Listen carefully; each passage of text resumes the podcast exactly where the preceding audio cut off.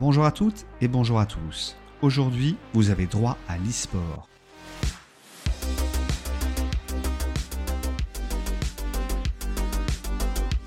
Bienvenue dans ce septième épisode de notre podcast qui a vocation à traiter des problématiques juridiques de l'écosystème e-sportif.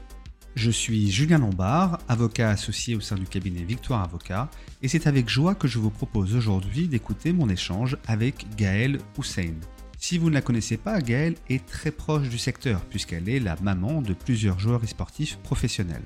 En effet, parmi ses enfants, on compte tout d'abord le célèbre Corentin Hussein, dit Gotaga, ancien joueur professionnel sur Call of Duty, passé notamment par Vitality et Millennium, mais également Ronan Hussein, dit Carbon, un ancien joueur professionnel, à nouveau sur Call of Duty, ou encore Melina Mel Hussein, qui a travaillé dans la SRL Gotaga et qui est actuellement joueuse professionnelle sur Valorant.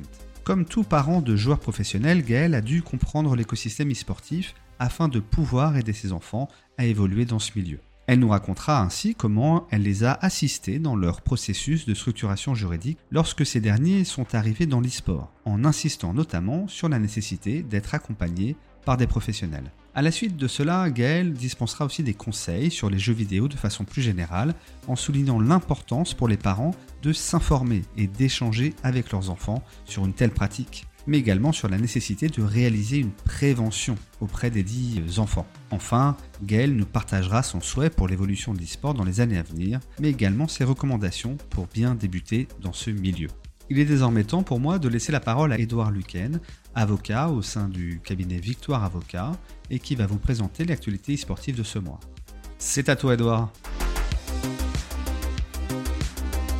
Merci beaucoup Julien pour cette présentation.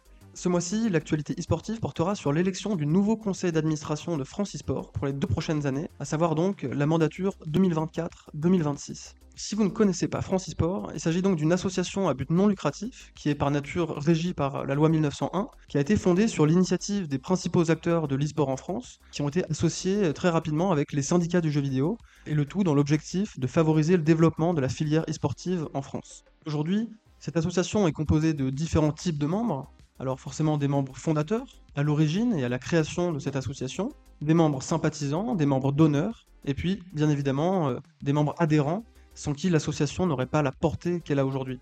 Mais au-delà du simple degré d'investissement de ses membres, qu'ils soient adhérents ou simples sympathisants, le sujet, c'est surtout d'assurer une bonne représentativité des différents acteurs de l'e-sport. Alors si vous nous écoutez aujourd'hui, vous savez probablement déjà que l'e-sport rassemble une multitude d'acteurs différents, qui ont chacun leur rôle et des objectifs distincts, Forcément, on pense aux joueurs en eux-mêmes, mais il y a aussi les clubs, dont les intérêts et les problématiques ne sont pas nécessairement les mêmes, les éditeurs de jeux vidéo, les organisateurs d'événements, bref, un large éventail d'acteurs qui cherchent à faire valoir leurs droits et à faire porter leur voix. Concrètement, puisque le but même de cette association est, entre autres, de concilier les intérêts euh, des différents acteurs du secteur, qui ne peuvent pas toujours être convergents, il est absolument indispensable d'assurer une juste représentativité des acteurs de l'écosystème e-sportif au sein de cette association. Et c'est la raison d'ailleurs pour laquelle les membres adhérents de l'association ont justement été répartis au sein de trois différents collèges. Il y a le collège des clubs associatifs et des joueurs, composé de personnes physiques ayant de l'intérêt pour l'e-sport ainsi que de certaines associations à but non lucratif le collège des promoteurs, composé de sociétés, de groupements ou encore d'associations ayant au moins une activité en lien avec l'e-sport. Et troisième catégorie, le collège des créateurs et des éditeurs, composé de sociétés, de groupements ou alors d'associations qui peuvent justifier d'une certaine propriété intellectuelle ou alors d'une licence sur des jeux vidéo, on pense donc aux éditeurs, ou alors éventuellement d'un projet avancé de développement d'un jeu à visée e-sportive il y a quelques semaines, vers mi-janvier 2024, une élection s'est justement tenue afin d'élire les représentants de ces fameux collèges qui constitueront également le conseil d'administration de l'association Francisport. Finalement, au terme d'une élection serrée, pour le collège des clubs associatifs et des joueurs, ont été élus côté joueurs Anthony Michel, Nicolas Bezombe et Christine Keff, et côté club ont été élus Jérémy Mappa, Alexandre Dubé et Clément Duzard. Pour les représentants du collège des créateurs éditeurs de jeux, ont été élus Marc de Saxe, Emmanuel Martin, François-Xavier Deniel, Benjamin Niang et Jean Mariotte. Et enfin, pour le compte du Collège des promoteurs, ont été élus Désiré Koussawo, Samy Werfeli, Mathieu Dallon et enfin Julien Lombard. C'est donc avec ce nouveau conseil d'administration que Francisport va tenter de faire rayonner l'e-sport aux échelles nationales et, euh, qui sait, internationales pour la période 2024-2026. Nous arrivons maintenant à la fin de cette actualité e-sportive. Il est donc temps de passer euh, à l'échange tant attendu entre Julien et Gaël. Pour rappel, n'oubliez pas de rester jusqu'à la fin de cette discussion afin de pouvoir profiter de notre synthèse juridique sur les principaux points évoqués lors de l'entretien. Bonne écoute.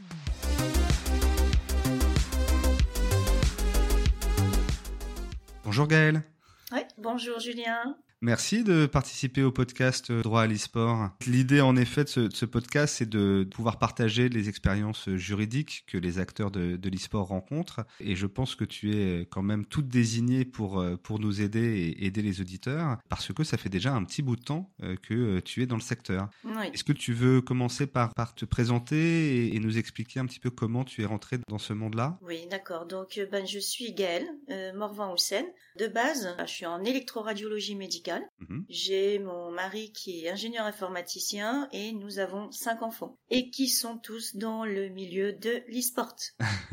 voilà. Et ce n'était pas prévu au départ puisque moi je viens d'un milieu euh, tennistique à Roland Garros et que voilà, on vient du milieu du sport. Moi plutôt d'un milieu paramédical, mon mari milieu informaticien. Bon, ce n'est pas euh, ce n'était pas prévu au départ que nous soyons connectés à l'e-sport. Voilà. C'est arrivé suite à une euh, maladie chez notre fils aîné. D'accord. Et un peu de harcèlement donc en quatrième, troisième. Et il a suffi qu'un Noël, on lui offre euh, justement, pour qu'il sorte un petit peu de ce contexte de maladie, qu'on lui offre une console, une Xbox. D'accord. Et tout est parti de là. On l'a entendu rire, euh, on l'a entendu exploser de joie, des fois rage kit, c'est leur terme, hein. Ouais. Et finalement, ben, il lui a dit, ben, écoute, euh, fais tes preuves et puis on t'accompagnera comme on pourra. D'accord. Et ensuite, donc, ça a commencé à fonctionner pour lui? Oui, c'est-à-dire qu'il commençait à avoir vraiment tout un réseau social. Ouais. Et qui était très important pour nous, parce qu'avec sa maladie, c'était vraiment renfermé sur lui-même. Donc, euh, il y a eu un côté thérapeutique aussi de ce côté-là. Bien sûr. Donc, on a rencontré aussi des joueurs avec leurs parents. On les a envoyés en LAN assez tôt, assez jeunes. Avec un sac à dos et une console sur le dos, c'était pas évident pour nous de le lâcher dans la nature, mais on l'a fait. Ensuite, on l'accompagnait euh, dans différentes LAN, même jusqu'à Amsterdam. hein. Il n'y a pas eu de souci de ce côté-là. Il avait quel âge à ce moment-là? Il avait euh, 14 ans, 15 ans? Oh, il avait peut-être 13 ans, 12, Ah, ouais. 13 ans. Et ensuite, euh, voilà, c'est à l'âge de 15-16 ans qu'il a commencé à porter ce nom Gotaga. D'accord. Et c'est à partir de là que j'ai euh, décidé de créer sa société parce qu'il commençait à avoir des revenus. Donc à 15-16 ans, tu l'accompagnes avec euh, une première euh, étape juridique, hein, tout simplement, qui est la création d'une société euh, pour lui permettre de contractualiser en fait ses événements et donc d'officialiser ses revenus. Tout à fait. Même s'il continuait ses études, on avait dû le sortir du système lycée avec le CNED. Et ensuite, il a réintégré le lycée. Pendant un moment, il a fallu l'accompagner parce que le côté éducation nationale n'appréciait pas trop qu'il soit absent pour des LAN à l'étranger du vendredi au lundi. C'était pas évident. C'était pas évident au départ. Et il était contre cette création de société. À, ce- à cet âge-là, euh, on est un petit peu contre toutes les obligations. Ouais, ouais, bien sûr, bien sûr. C'était quoi? C'était une SARL qui avait été constituée? J'ai constitué une SARL avec lui, oui. C'est toi qui étais la gérante? Oui, et enfin, c'est lui qui était euh, gérant prioritaire. Ouais, Moi, je voulais pas que mon nom apparaisse. d'accord. Et donc, automatiquement, euh, moi, je m'occupais de tous ces papiers. J'ai pris une dispo pour pouvoir m'occuper de tous ces papiers, contrats et sponsors. Et donc dans le cadre dans le cadre de cette société, c'est là où tu as pu euh, commencer à faire signer les contrats, négocier les contrats, euh, à la fois pour les événements, à la fois pour le sponsoring, à la fois pour pour quoi d'autre? Pour le droit à l'image aussi, Le droit à l'image, ouais. parce qu'il a fallu protéger sa marque également, NPI, parce que certaines structures ou autres souhaitaient utiliser son pseudo Ouais. pour créer leur marque. Et là ça a été un petit peu compliqué parce qu'on ne leur a pas donné. C'est pour ça qu'on s'est renseigné mais euh, on n'y connaissait rien dans ce domaine. Comment tu t'es renseigné? Ben, on s'est renseigné avec mon mari ben, via internet Ouais. euh, savoir comment protéger une marque. Euh, au niveau des contrats ce n'était vraiment pas facile du tout parce que il y a beaucoup d'alinéas il y a beaucoup de petites lignes qu'on ne voit pas forcément au départ. Bien sûr. et parfois aussi des contrats qui étaient en anglais. Et c'est pas évident non plus de ce côté-là. D'accord. des fois, ils peuvent faire 10 pages, 15 pages, de tout lire, euh, d'être sûr bah, qu'on ne fasse pas d'erreur. C'est là où je, me disais, j'aurais bien voulu que ces contrats passent par des avocats. Mhm. À ce moment-là, il y a une dizaine d'années, euh, on n'avait pas beaucoup d'avocats qui étaient vraiment connaisseurs de l'e-sport. L'e-sport a, flambé là en quelques années. Il y a dix ans, ce n'était pas le cas. Parce que là, on parle de quelle époque justement? Tu parles de 2010, 2011 De 2013, 2015, 2017. D'accord. Là où il y a eu les plus gros contrats et le lancement aussi dans une structure. Et c'est à cette période-là, j'avais contacté euh, un avocat qui ne connaissait pas du tout l'e-sport, donc il essayait de, de, faire en sorte que le contrat passe bien, mais c'était pas évident. On pouvait pas signer pour 50 ans, c'était pas possible. Et en fait, il était là plus pour vous assister ou, ou il était aussi dans la négociation directement Non, avec, pas du euh, tout. Finalement, non, il est intervenu qu'une seule fois parce que il y avait certaines pas son monde. Oui, mmh. il ne connaissait pas vraiment ce côté-là. Ouais, donc c'est vraiment une formation euh, personnelle que vous avez dû développer tout au long de ces années. Mais j'imagine de l'autre côté aussi, c'est-à-dire est-ce que les sponsors étaient déjà au fait de l'e-sport? Est-ce qu'ils se rendraient compte de, des différentes clauses qu'il fallait euh, inclure dans les contrats ou c'était une sorte de formation mutuelle Tu avais l'impression? J'ai l'impression que certains sponsors étaient au. C'était le côté balbutiement, quoi. Ouais. C'est le côté où cela débutait ici en France, surtout. Les contrats n'étaient pas forcément corrects à la base. Quand tu dis correct, tu, parles de, du côté des critères financiers ou autres, ou même de la rédaction des clauses elles-mêmes dans la façon de... La rédaction aussi des clauses. On avait du mal à les comprendre vraiment euh, euh, clairement. Avec le temps, on s'est aperçu qu'il y avait eu quand même quelques erreurs au départ. À ce moment-là, ce n'était que ce n'était que des petits contrats, des petits sponsors. C'était quoi comme erreur, par exemple? Qu'est-ce que tu as vu a posteriori? Sur la durée du contrat, sur la résiliation du contrat, sur les obligations des parties? Surtout sur les obligations. Finalement, c'était des contrats euh, à durée déterminée à chaque fois. Hein, c'est renouvelable, voilà, sur tant d'années, ça on ne le savait pas, mais bon, mhm. on a très vite compris. Et puis l'évolution aussi euh, financière. Bien sûr. Et suivant euh, le nombre de viewers, il y avait des choses qui n'étaient pas bien stipulées. D'accord. Et puis par exemple le nombre de fois où elle devait par exemple streamer avec euh, tel sponsor ou le nombre de présences en public, c'était pas évident, c'était pas si clair que cela. D'accord. Donc c'était c'était en fait mal formulé. Oui. Après nous n'étions pas aussi des grands connaisseurs. On sentait qu'ensuite il y avait des répercussions où on nous disait, on nous envoyait un mail en disant oui mais il a pas streamé là cette semaine-là ou il a pas mis en avant euh, cette marque-là. Ben, je dis écoutez c'est marqué où sur le contrat? Tout à fait. Il a le droit de porter aussi une autre marque. Voilà donc euh, c'était un petit peu compliqué à ce niveau-là oui. Ce qu'on aurait pu se dire c'est que les professionnels entre guillemets c'était euh, les personnes d'en face, c'est-à-dire les, co-contractants qui vous soumettaient j'imagine des contrats en vous disant bah voilà comment ça se passe, voilà les obligations et en fait vous vous rendiez compte que dans la pratique c'était en effet pas bien rédigé et et ça ne répondait pas à euh, la vie courante ou la vie quotidienne de votre fils. Oui, et c'est pour ça que certains sponsors, enfin, on a arrêté les contrats sans souci. Ouais, je comprends. Parce que rien n'était euh, plus ou moins réglementé. Et, aujourd'hui, si on fait un bond en avant, tu sens que les contrats maintenant sont, sont quand même plus calés, plus clairs et, que maintenant il y a moins de mauvaises surprises ou ça existe toujours? Ça existe toujours. D'accord. J'ai le troisième aussi qui est sous contrat. D'accord. Ils sont tous sous contrat. les, les, les cinq sont sous contrat maintenant? Non. Non, non, j'en ai trois qui sont sous contrat quand tu dis sous contrat, c'est avec euh, avec des équipes? C'est avec des marques, ça peut être voilà, c'est Red Bull, Winamax, euh, machin. Et effectivement, par exemple le troisième, sur un de ces contrats, par rapport au nombre de fois où il doit streamer, où il doit faire tel lancement à telle heure, tel jour, par exemple, il peut le savoir que la veille ou le jour même. Alors que normalement, ça devrait être vraiment bien stipulé. Ça arrive à telle date, tu dois streamer, euh, par exemple ce vendredi-là, ce vendredi-là. Voilà. C'est aussi pour pouvoir faire cette publicité aussi. Hein. C'est pour pouvoir lancer l'affaire. Bien mm. sûr. Non, et puis c'est une question d'organisation euh, même pour euh, pour tes enfants, c'est-à-dire que qu'ils soient pas euh, contraints à chaque fois de s'adapter à ce qu'on leur dit à la dernière minute, mais plutôt que même. ok. Et c'est dans le côté streamer. Bah, hein. Aujourd'hui, ils sont plus sur le côté créateur de contenu, effectivement. Ils sont plus streamers. Ils ont lâché un petit peu, enfin tout le côté pro gamer. Ça, c'est évident puisqu'ils ne sont plus dans la compétition. Ils ne sont plus en LAN ou autre. Sauf que j'en ai un quatrième là qui est déjà, je crois presque diamant sur League of Legends, là. Mais il est très encadré avec la famille. Il a ses études, on est tous sur son dos. Et quand il rage dans sa chambre, on est tous en train de le calmer aussi. ouais, c'est ça. Entre guillemets, le pauvre, parce que finalement, il a... Ah, il a du poids sur les épaules. C'est ça. Il, doit assumer euh, toute l'expérience que vous avez amassée ces dernières années et qui vous permettent de. Ouais, mais il a, il a le même caractère que le grand, donc. Euh, C'est vrai? Ah oui. D'accord. Mais très très sympa, très généreux, mais il a le même caractère. Il ne voudra pas perdre. C'est quelque chose. Il tient, il tient de la compétition. Il y a un petit côté génétique, je pense. ouais, tout à fait, tout à fait. Et, et, et dans ce cadre-là, euh, encore une fois, sur une partie juridique, pour les trois premiers, voire même pour le quatrième, chacun a sa société ou vous avez créé une sorte de holding familial ou comment vous avez organisé ça? Donc au départ, on a, on a créé donc la SARL, Boutaga. Ensuite, mes deux autres enfants se sont mis en auto-entrepreneur. Mhm. Mais il se trouve que ma fille est née, je lui ai laissé, euh, entre guillemets, le bébé de la société. D'accord. Et finalement, moi j'avais eu un accident, donc je lui ai dit, est-ce que tu peux prendre la relève à un moment donné? C'était en 2017-2018, même si je travaille encore avec elle sur certains points.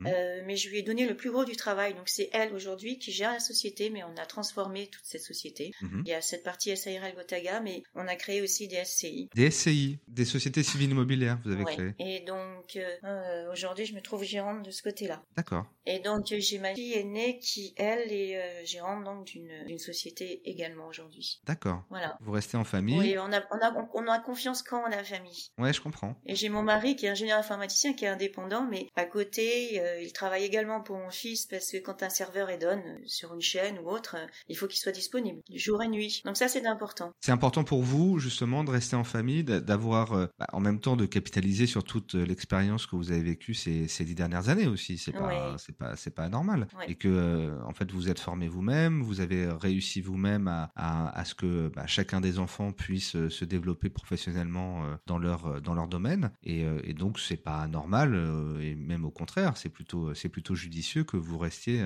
sur cette même relation qui fonctionne. Ouais, on essaye parce que dans le côté euh, pro gamer, quand je mhm. vois tellement d'enfants ou de parents qui me disent mon fils veut être pro gamer, j'ai envie de leur dire euh, c'est du boulot. Il faut avoir beaucoup de patience, de tolérance et euh, il faut énormément travailler. En tant que parent, tu veux dire aussi. En tant que parent aussi, parce qu'il faut laisser les vacances de côté parce que c'est même ce sont même les week-ends qui sont quand même pris. Il n'y a pas il a pas d'arrêt, c'est non-stop, c'est non-stop. Donc c'est vrai qu'on a fait des sacrifices. Mon fils aussi a fait beaucoup de sacrifices de son côté et en attendant quand on est au départ pro gamer à l'âge de 15, 16 ans, 18, 20 ans. Il y a beaucoup de demandes et peu d'élus dans ce milieu. J'ai envie de dire, euh, on ne sait pas du tout ce qui va se passer dans les dix prochaines années. Mhm. Donc effectivement, euh, Quentin a développé sa société, ça a bien fonctionné, mais il travaille, c'est pas 35 heures par, euh, par semaine. Il prend une semaine de vacances chaque année seulement. Donc il travaille, il suffit de regarder sur Twitch le nombre d'heures qu'il peut faire, c'est impressionnant quoi. C'est un robot. Ouais, faut bien se rendre compte, ouais. Donc aujourd'hui, c'est vrai qu'il avait gagné, c'est vrai, effectivement une certaine somme d'argent, et il a décidé que de, ben voilà, d'investir parce qu'il sait pas ce qui va arriver plus tard. Mhm, il ne sait mhm. pas dans combien de temps. Et il se dit euh, après, euh, qu'est-ce que je vais faire? C'est les aléas de l'entrepreneuriat aussi. C'est-à-dire qu'il faut anticiper, il faut. Il faut euh, anticiper.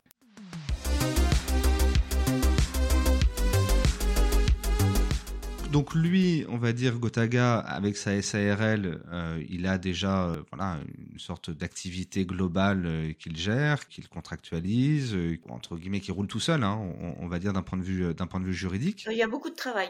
Il est, il est très bien suivi avec des avocats, des, des experts comptables, des, enfin au niveau. Ça y est, il y a des avocats maintenant et des experts comptables. Ah oui, il est très bien suivi, même pour gérer tous les contrats, les sponsors ou autres. Hein, ça, c'est évident, parce qu'aujourd'hui, son entreprise a quand même bien évolué parce qu'il a énormément de monde aussi qui travaille pour lui. Il a des CDD, il a des CDI, il a des contrats de qualif, il a des indépendants qui travaillent aussi. Il a beaucoup de monde sous son. Comme il dit, euh, moi j'ai tellement de charges derrière. Mhm. Et je parle pas des charges, les impôts, etc. Mais il a énormément de charges. Il y a déjà les locaux à, payer. Il y a, c'est énorme, c'est énorme. Donc euh, il travaille énormément aussi du côté. Aujourd'hui, il n'a pas le choix que de continuer comme ça. En fait, ce que je voulais dire, c'est que lui est déjà engagé dans une structure, euh, une société commerciale qui fonctionne, euh, qui est encadrée par, comme tu disais, un expert comptable, des avocats, qui a aussi une gestion paix parce que il a des salariés. Donc son business est, est lancé déjà depuis un bon bout de temps et c'est beaucoup de travail, mais ça, ça roule d'un point de vue juridique. C'est-à-dire que c'est bien encadré et ça fonctionne. Ah pour tes deux autres enfants qui étaient euh, auto-entrepreneurs, c'est toujours le cas? Comment ça se passe pour eux? Le troisième, là, je vais euh, changer son statut. D'accord. Il a quand même énormément de frais euh, en dehors parce qu'il faut savoir que quand même quand on est streamer, il faut avoir un monteur, il faut avoir mhm. quelqu'un qui travaille dans le marketing, il faut avoir voilà, on a besoin de payer des, des charges aussi à ce niveau-là.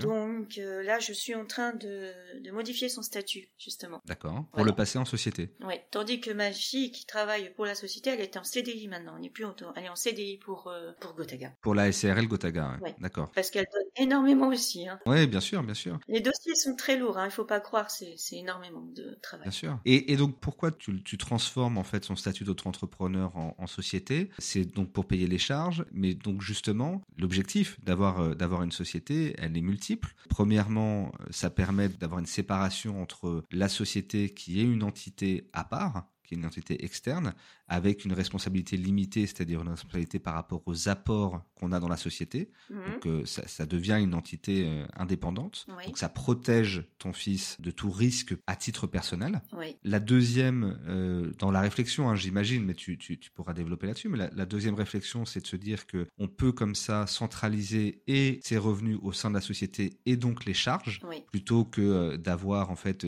des charges qui rentrent à titre personnel, des revenus qui rentrent directement sur euh, sur ses revenus euh, globaux, sa fiche d'imposition. Donc ça aussi, ça permet de mettre une sorte de tampon là-dessus et de pouvoir équilibrer entre guillemets les comptes sur cette société. Est-ce qu'il y a d'autres raisons pour lesquelles tu, euh, tu, tu voulais le changer de statut? C'est tout à fait cela. C'est aussi une protection. Et c'est vrai qu'au départ, quand on est auto-entrepreneur, vous pouvez par exemple avoir un des contrats qui s'élève à 1200 euros par mois. Mais si à côté, parce qu'on peut pas enlever des charges en auto-entrepreneur, et à côté vous avez des dépenses pour financer des monteurs ou autres qui s'élèvent à 800 euros et qu'à côté euh, vous avez les mêmes charges euh, de base, ça va plus. Ça va plus. C'est comme s'ils gagnaient rien. Vous voyez Donc euh, c'est pour ça que c'est important qu'il y ait tout ce suivi et franchement les parents devraient être accompagnés dès le départ au niveau juridique. Moi je sais pas, moi je viens d'un milieu euh, médical, je peux vous parler des termes médicaux mais au niveau juridique je n'ai pas cette formation, je n'ai pas les termes précis. C'est important d'être accompagné et je trouve que dès le départ les parents devraient avoir ce conseil juridique. En plus, c'est ce que je crois que tu fais déjà dans le cadre de ton de tes activités euh, annexes, c'est que tu, suis aussi euh, des parents et, des joueurs pour les conseiller, pour les inviter à aller dans telle ou telle direction. C'est déjà un petit peu ce que tu fais en fait dans les rencontres que tu as. euh, Oui, plus ou moins. On avait été en conférence à Lyon aussi, c'était intéressant. C'est important d'apporter un peu des fois son témoignage, mais auprès de certains parents, mais même auprès de certains joueurs qui m'appellent. Je sais même pas comment ils ont mes coordonnées d'ailleurs. Ils m'appellent en disant, vous savez, madame, moi je vais être le futur Gotaga. Oui, je dis, tu es en quelle classe? Est-ce que tes parents sont là? Parce que l'encadrement parental, il est familial, il est très important. Parce que la plupart de ces jeunes joueurs euh, qui peuvent être sélectionnés ou qui se disent, oh ben moi je,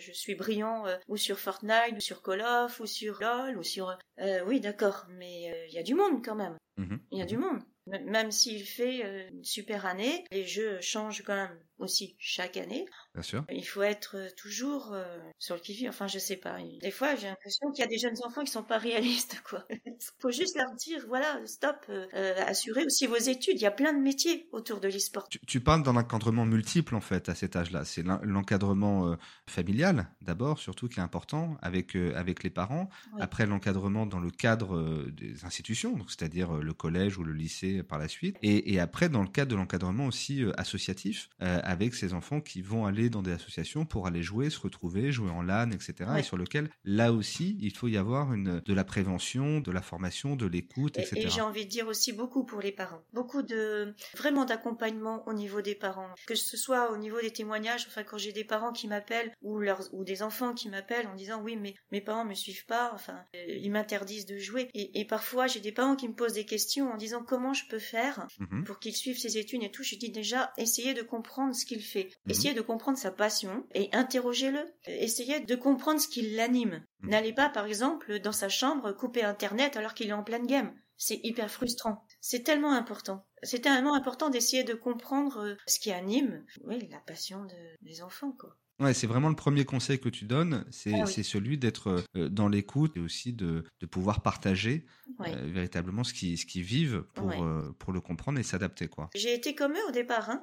Au départ, euh, quand je le voyais jouer ou machin, j'ai dit mais bon, c'est bon là, on doit être à table à telle heure, tel machin, ceci. Non, tu arrêtes. on- J'ai eu les mêmes, les mêmes réflexions, même des accords. Et à un moment donné, je dis non, il va falloir qu'on change. Parce que le déclic, ça a été que finalement, on, on comprenait qu'au fur et à mesure, si on s'adaptait pas à lui. Il ne ferait pas l'inverse de toute façon. Il fallait s'adapter à lui, à son fonctionnement, parce qu'autrement, euh, les repas, euh, les repas boudeurs, euh, non, c'est plus possible. Donc par contre là, j'ai par exemple mon fils à chaque fois qu'il vient, de toute façon il a ses devoirs à faire, ça c'est une, une, obligation. Et ensuite il vient me voir, il me dit est-ce que j'ai le temps de faire une game, à quelle heure on mange? C'est-à-dire que maintenant il y a un, respect mutuel. Et je lui dis bah écoute si tu veux tu temps de faire une game parce qu'on va manger qu'à 19h30. Voilà. Et là il y a du respect. On est ok, ça ça parle bien. Plutôt que d'interdire, t'es dans un mode plutôt de bonus. C'est-à-dire c'est euh, si les choses sont bien faites, tu as le droit de faire telle et telle chose. Plutôt que de dire non, je t'interdis de faire ça, je t'interdis sans comprendre, sans expliquer, euh, sans euh, voilà. Au lieu d'être dans une confrontation, encore une fois, c'est d'être dans une dans un accompagnement. Comme pour tout le monde, plus on interdit, plus on a envie de le faire. Ouais, exactement,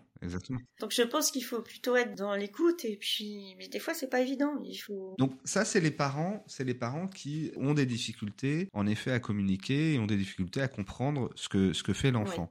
Est-ce que tu as également des parents qui vont euh, être plutôt dans l'autre extrême, c'est-à-dire euh, pousser les enfants à faire que du jeu, quitte à délaisser leurs études, quitte à... Est-ce que ça aussi c'est quelque chose... Parce qu'on entend souvent parler de ça, de parents qui deviennent euh, directement parents agents, sans même comprendre le secteur, sans même comprendre ce que ça a comme conséquence sur l'enfant. Est-ce que ça, c'est des choses à laquelle tu as été confronté dans tes, dans tes oui, rencontres? on en a rencontré. Je leur ai dit clairement, euh, j'ai peut-être été un petit peu dure avec eux en leur Mhm. faisant comprendre est-ce que c'est vous qui voulez la notoriété ou est-ce que c'est votre fils? Mhm. C'est dans le sens où euh, certains parents, euh, j'ai j'ai l'impression que c'est comme si c'était eux qui jouaient, qui avaient besoin de cette notoriété, de cette Mhm. reconnaissance, alors que finalement, il faut plutôt être dans l'ombre. Mais j'en ai rencontré pas beaucoup, mais j'en ai rencontré. Ouais, et d'arriver à leur faire prendre conscience aussi des conséquences. C'est ça, c'est en fait c'est protéger l'enfant. Là, je plains l'enfant parce que du coup, le retirer de tout euh, pour espérer qu'il soit le futur champion, euh, c'est pas, c'est pas ma méthodologie. Bah, D'autant qu'encore une fois, euh, il y a toutes les conséquences que vous-même avez vécues, toutes les conséquences euh, d'organisation, d'adaptation, euh, les conséquences juridiques, les conséquences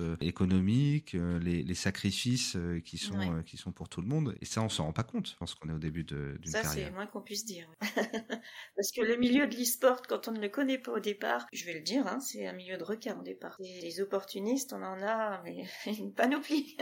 Bien sûr, Donc il faut savoir s'endurcir un petit peu. De temps en temps, on a un petit peu de mal parce qu'on n'est pas dans le sens, euh, on n'aime pas ce côté-là. Mais euh, on s'endurcit un petit peu avec le temps. Et d'ailleurs, j'ai ma fille aînée là. Contrairement à moi, quand je la vois négocier euh, les contrats, j'ai pas tellement envie d'être en face d'elle. hein. Ah non, c'est les psychologues machin. Et franchement, euh, elle est vraiment très dure aujourd'hui. Elle se laisse pas marcher sur les pieds. Il y a certaines grosses histoires. Des grosses histoires avec avec justement des négociations difficiles qu'elle avait pu avoir. Oui, il y a eu certaines choses. Petite chose marrante, il y a, je sais plus, il y a 3 4 ans, peut-être un peu plus. C'était lors de SWC ou PGW, je ne sais plus. Et je vois euh, dans le métro euh, l'affiche de mon fils euh, 4 sur 4 là. D'accord. À ce moment-là, ils avaient tous la tête, enfin ils, ils tiraient tous la tête sur les photos. euh. Il n'y avait jamais un sourire de toute façon sur leurs photos, il fallait qu'ils soient très euh, sérieux et très bon bref. Ouais. Et j'ai dit non, non, là c'est pas possible. Donc j'ai contacté, euh, je lui dis euh, ça aussi c'est le droit à l'image, vous n'avez pas le droit de l'afficher comme ça sans demander d'autorisation. Mhm. Je veux dire c'est pas un pantin.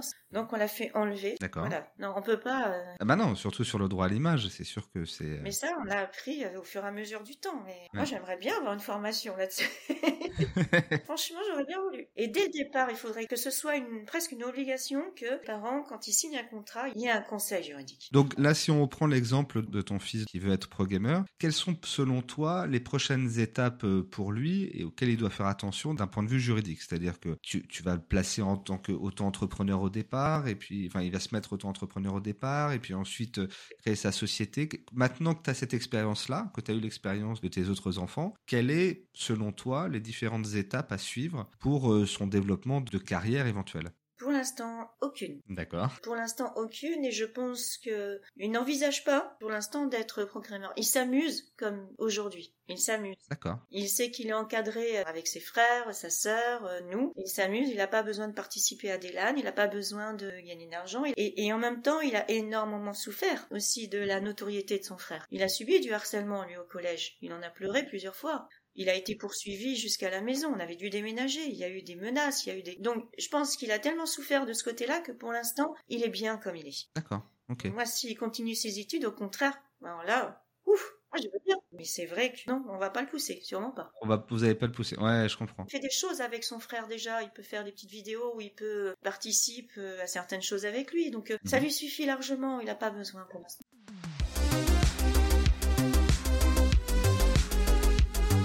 Alors, prenons un autre exemple. Prenons en effet euh, un joueur qui vient te voir et qui commence à jouer, qui a l'air sérieux et euh, qui te demande euh, des conseils sur les différentes étapes de sa structuration juridique. Est-ce que tu reprendrais le même exemple que vous aviez fait avec, Gotaga, c'est-à-dire d'abord auto-entrepreneur et ensuite constitution de société et ensuite développement de la société elle-même? Ou, ou est-ce que tu aurais d'autres conseils aujourd'hui? Aujourd'hui, je, je n'ai pas autant de, de visu, quoi. Parce que moi, ça date quand même un peu.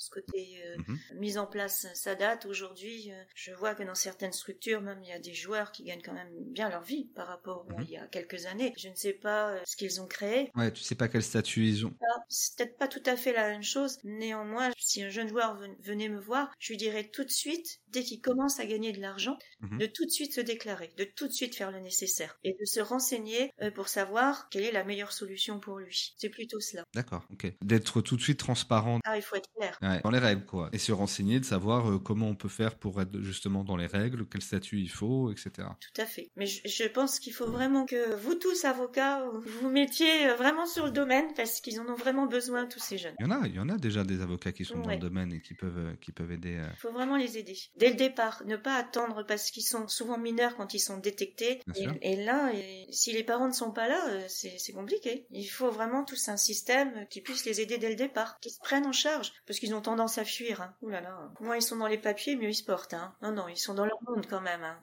Et c'est ça qui est dangereux. J'ai vu des jeunes qui ne se sont qui se sont retrouvés sans rien du jour au lendemain parce que ils ont été euh, licenciés d'une structure du voilà parce que son équipe avait fait de mauvais résultats. Il s'est retrouvé sans rien. Je, je trouve ça terrible. Sans revenu, euh, être sur le marché de l'emploi euh, parce que non, je, je trouve ça dommageable. Ouais, c'est ça. Mais De toute façon, comme tu disais à un moment, c'est euh, peu d'élus pour beaucoup de candidats. Donc c'est toujours euh, aussi beaucoup d'histoires tristes à raconter derrière euh, les quelques personnes qui, euh, eux, euh, avoir euh, le droit de tel et tel article, telle et telle euh, mise en avant, euh, tel et tel documentaire, etc. Donc oui, ça c'est sûr. C'est sûr. Et quels, sont les, conseils que tu donnes à des parents ou des joueurs qui rencontrent des, problèmes juridiques pour essayer de trouver des solutions? C'est de se rapprocher d'associations qui existent, c'est de, faire comme toi, d'aller chercher sur Internet pour trouver les réponses. Quels sont un petit peu les, outils qui sont mis à, disposition aujourd'hui, selon toi, pour aider ces, ces Alors déjà, l'association, je ne la connais pas. D'accord. C'est pour dire. Il y a- tu veux dire l'association, une association qui pourrait les aider? Est-ce qu'il y a des associations qui peuvent soutenir euh, des parents ou des ou des joueurs dans un côté euh, dans un côté juridique? Ben déjà, il faudrait que les parents euh, connaissent les associations. C'est ça? Ben c'est c'est l'objet du podcast, c'est d'essayer de faire partager ce genre de. Je pense qu'à ce moment-là, il faudrait que les associations en question euh, se, ben, qu'on puisse les apercevoir, qu'elles soient visibles. Par exemple, si tu es joueur ou même parent et que tu deviens membre de Francisport, tu as suffisamment de monde dans cette association euh, pour pouvoir échanger, pour pouvoir partager des expériences et peut-être pour pouvoir euh, recueillir euh, des informations et des aides. Et tu en as d'autres? Oui, tout à fait. Oui, on connaît Francis Sport, c'est certain, mais nous, il y a quelques années, ça, ça n'existait pas. Exactement, exactement. C'est pour ça que je dis aujourd'hui, est-ce qu'il y a plus de facilité pour aller trouver des informations, encore une fois, sur Internet ou auprès de structures qui peuvent les aider? Un club vient voir un joueur pour lui dire, bah, signe un contrat. Les parents sont peut-être un peu démunis et donc le conseil, c'est de bah, d'aller voir d'autres personnes du secteur pour, euh, pour poser des questions sur euh, le dit club, sur le contrat en lui-même, euh, d'aller voir tout de suite un juriste, un avocat, tu vois Est-ce que c'est un petit peu ça la, la difficulté? C'est qu'en réalité, il y a, il y a- y a pas grand monde à aller voir aujourd'hui? Ou alors il faut venir te voir? Ah non, pas du tout. Sûrement pas. non, moi, je suis vraiment pour le côté juridique et avocat, sérieux. Ouais. Je suis vraiment plus dans ce... De ton expérience, c'est vraiment ça qui permet euh, d'être rassuré. C'est vraiment une, une assurance, c'est que les choses soient bien faites. Oui, bien sûr, on connaît Francis Sport, bien sûr, il y a du monde que l'on connaît au sein de Francis Sport, mais je, je pense que pour signer des contrats ou autres, même si on peut se renseigner, certes, vis-à-vis de certaines structures ou autres, je pense que être pris en charge professionnellement, au niveau juridique, pour moi, c'est ce qui est le plus important. C'est la, c'est la base. C'est personnel, c'est c'est votre enfant, c'est personnel. Il faut que ce soit aussi euh, l'étude de son cas. Ce n'est pas euh, l'étude de plusieurs cas. Ils n'ont pas forcément tous les mêmes contrats, ils n'ont pas les mêmes structures, ils n'ont pas les mêmes formations, ils n'ont pas. Je pense que c'est important d'être bien suivi personnellement. Ah, je comprends. Bon, une petite dernière question avant de. Je sais pas hein, si j'ai bien répondu, mais bon. Bah, si, c'est parfait. Encore une fois, vraiment l'objectif, c'est euh, c'est que tu partages ton expérience et que et que cette longue expérience de plus de 10 ans dans le secteur et des nombreuses euh, problématiques que tu as pu rencontrer t'amène à dire que voilà, le plus important, c'est que vous soyez suivi euh, juridiquement par un juriste ou par un avocat pour être en sécurité et pour éviter de rencontrer tous les problèmes qu'on a au quotidien dans le secteur. Pour soulager surtout aussi soulagé. Parce que et aussi soulagé. Ah oui. Mm.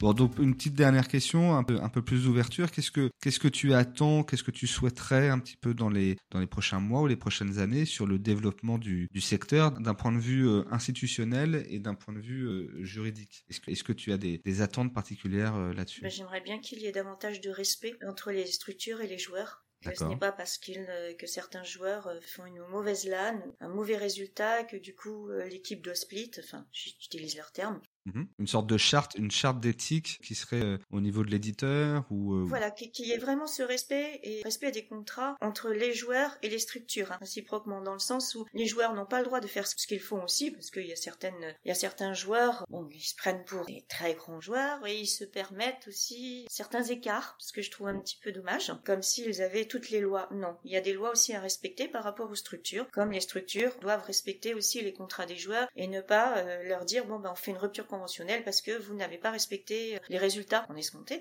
Donc voilà, j'aimerais bien que ce soit plus sérieux. D'accord. Donc là, tu parles véritablement d'une sorte de contrat de travail ou de contrat de prestation de service euh, qui soit légiféré et qui permette euh, qu'en cas d'abus, il puisse y avoir des actions qui soient menées euh, et contre le club ou contre le joueur si c'est le, le, joueur qui abuse. D'accord. C'est-à-dire du sérieux et du respect de contrat une base. Et ça, c'est ce qui manque selon toi Je pense, oui. Les contrats ne sont pas respectés. J'en parlais encore avec une maman tout à l'heure. Les contrats ne sont pas forcément respectés. Le milieu des sports euh, a progressé très vite, mais euh, côté juridique des contrats, euh, non. Les contrats, là, tu parles en plus de contrats de prestation de service, c'est-à-dire que c'est même pas des contrats de, c'est même pas des contrats de travail. là, je parle de contrats joueurs. Oui, c'est ça. Même au niveau, enfin, les contrats sponsors sont pas tellement, c'est pas ceux qui ont le plus de problèmes, je hmm. dirais. Ça se négocie plus facilement. Au niveau sponsor, ça a plus de facilité pour, euh, pour s'arranger au niveau du contrat. C'est différent que les contrats joueurs où ils sont, par exemple, rémunérés euh, tel montant et puis qu'ensuite, euh, finalement, on peut leur dire non, tu reprends plus pour le nouveau contrat, donc tu te retrouves sans structure, sans rien, tu te débrouilles, tu es... Voilà, free agent. Ouais, c'est ça. Et ça, c'est un petit peu... Voilà, c'est pas respecté. Ouais, c'est sur la fin de contrat, le fait qu'il n'y ait pas de réglementation pour protéger les fins de contrat. Et pour rechercher une structure ensuite, des fois, il faut s'accrocher, hein, pour rester six mois. Hein. Donc pendant ce laps de temps, le jeune homme n'a pas de revenus. À part peut-être Twitch un peu s'il stream, mais ce que je veux dire, il a la chance aujourd'hui d'avoir des sponsors, parce qu'aujourd'hui les sponsors sont quand même beaucoup plus exigeants. Bon, pas, euh, c'est très difficile aujourd'hui à, 16-17 ans d'avoir des sponsors sérieux. Avant, il y en avait à tir larigot, comme on pouvait dire, mais là maintenant c'est difficile. Ils sélectionnent, il y a beaucoup de monde sur le marché. Donc c'est pas évident d'être le joueur sponsorisé. Ok, bah écoute, merci beaucoup Gaël pour cet entretien. J'espère que ça sera aussi intéressant pour les auditeurs que ça l'était pour moi. Merci Julien. À bientôt.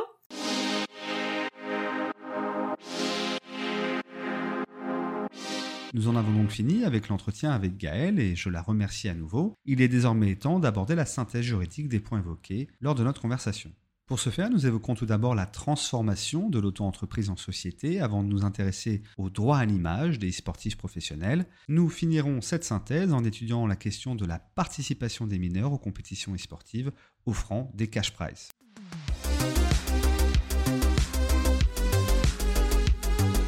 Alors commençons justement par nous pencher sur la transformation de l'auto-entreprise en société. Avant de disposer d'un moyen patrimonial plus efficace, tout en permettant à son activité de se développer, un joueur e-sportif pourrait vouloir transformer son auto-entreprise en société.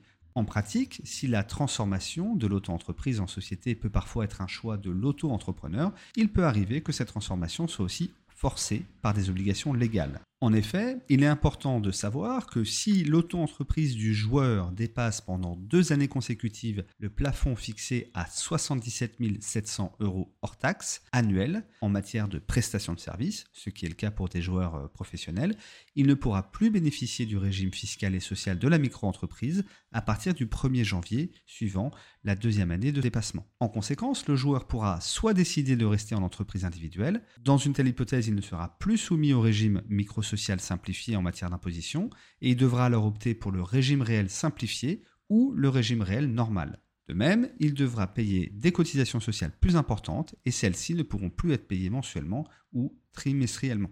Ou alors, autre possibilité, il pourra décider de constituer une société. Et c'est là où le joueur, s'il décide d'opter pour cette deuxième solution, il aura le choix entre différentes formes sociales. Généralement, on évoque soit l'EURL, une société unipersonnelle qui demeure soumise à la sécurité sociale des indépendants et à l'impôt sur le revenu, soit une SASU, c'est une société unipersonnelle aussi, soumise cette fois au régime général de la sécurité sociale et par défaut à l'impôt sur les sociétés, ou alors une SARL qui est la même chose que l'URL mais en société pluripersonnelle, donc avec plusieurs personnes, ou la SAS qui est la même chose que la SASU, mais pareil pour une société pluripersonnelle. En pratique, afin de transformer son auto-entreprise en société, le joueur devra premièrement clôturer sa micro-entreprise via un formulaire qui est dédié maintenant sur le site de l'INPI, et une telle demande devra intervenir au maximum dans le mois suivant la cessation d'activité du joueur. Et deuxièmement, il devra créer une société en parallèle afin d'y transférer son activité. Pour ce faire, il conviendra de rédiger les statuts de la société, de déposer le capital social à la banque, de constituer un dossier d'immatriculation et de réaliser une publicité dans un journal d'annonce légale. Le transfert d'activité, quant à lui, pourra être réalisé par l'intermédiaire d'une cession ou d'un apport en nature du fonds de commerce de l'auto-entreprise à la nouvelle société. Afin de réaliser de telles opérations, je ne peux vous conseiller de vous rapprocher de professionnels compétents en la matière, et notamment les avocats. Sachez d'ailleurs que, comme l'a fait Gaël avec euh, son fils Gotaga, il peut également être pertinent de créer une SCI afin de faciliter la gestion et la transmission du patrimoine de l'e-sportif. Voilà les quelques informations dans la synthèse que je pouvais vous donner sur la question de la transformation de l'auto-entreprise en société. Intéressons-nous désormais à la problématique du droit à l'image des e-sportifs professionnels.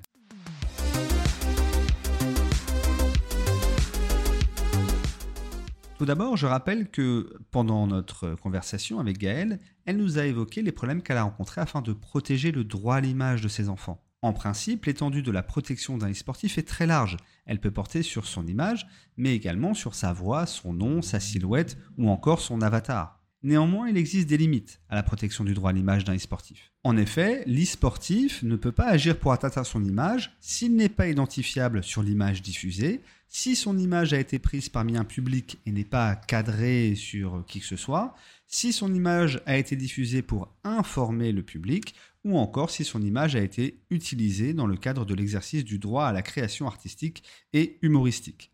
Mais en dehors des exceptions que je viens de citer, il est nécessaire d'obtenir le consentement préalable de l'e-sportif pour pouvoir utiliser son image. Grâce à l'évolution de la jurisprudence à la matière, le droit à l'image a progressivement évolué vers un droit dit patrimonial, ce qui signifie que les sportifs peuvent désormais consentir contractuellement la cession de leur image et ce moyennant rémunération. Encore une fois, en pratique, le consentement de l'e-sportif pour pouvoir exploiter son image prendra généralement la forme d'un contrat de cession d'image ou d'une clause particulière contenue au sein d'un contrat de sponsoring ou même le contrat de prestation de service qui sert généralement de relation contractuelle entre le club et l'e-sportif. Les parties contractantes devront veiller à respecter un certain équilibre contractuel parce que dans le cas contraire, le juge pourrait prononcer la nullité de la convention et éventuellement octroyer des dommages-intérêts à la partie lésée. En pratique, cela pourrait être le cas si la clause ou le contrat restreigne de manière trop importante la liberté du joueur de disposer de son image, et ce, sans garantir de contrepartie suffisante, et de contrepartie notamment monétaire. Par ailleurs, la cession d'image devant être limitée et proportionnée, le contrat ou la clause devra définir l'étendue de cette cession, en termes de durée, de territoire ou de support de communication. Si le sujet vous intéresse, nous pourrons peut-être vous parler à l'occasion d'un prochain épisode des distinctions si importantes en droit du sport entre l'image individuelle, l'image individuelle associée ou encore l'image collective. Concentrons-nous maintenant sur la législation en matière de participation des mineurs aux compétitions e-sportives offrant des cash prizes.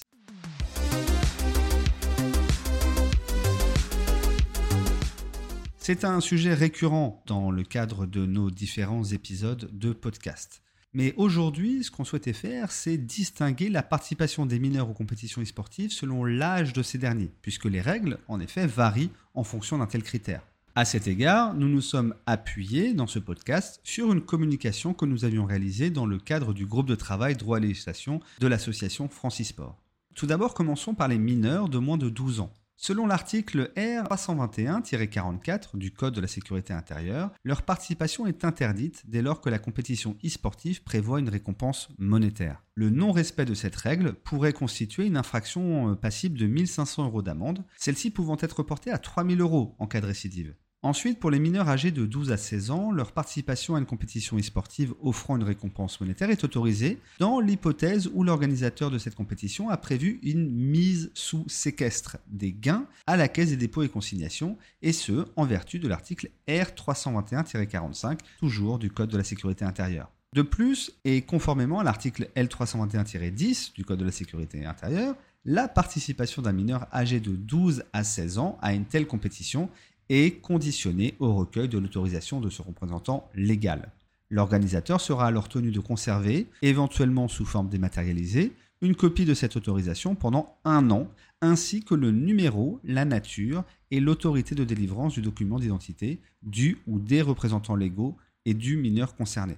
Par ailleurs, sachez que l'organisateur d'une compétition e-sportive est tenu par une obligation d'information à l'égard des représentants légaux du mineur.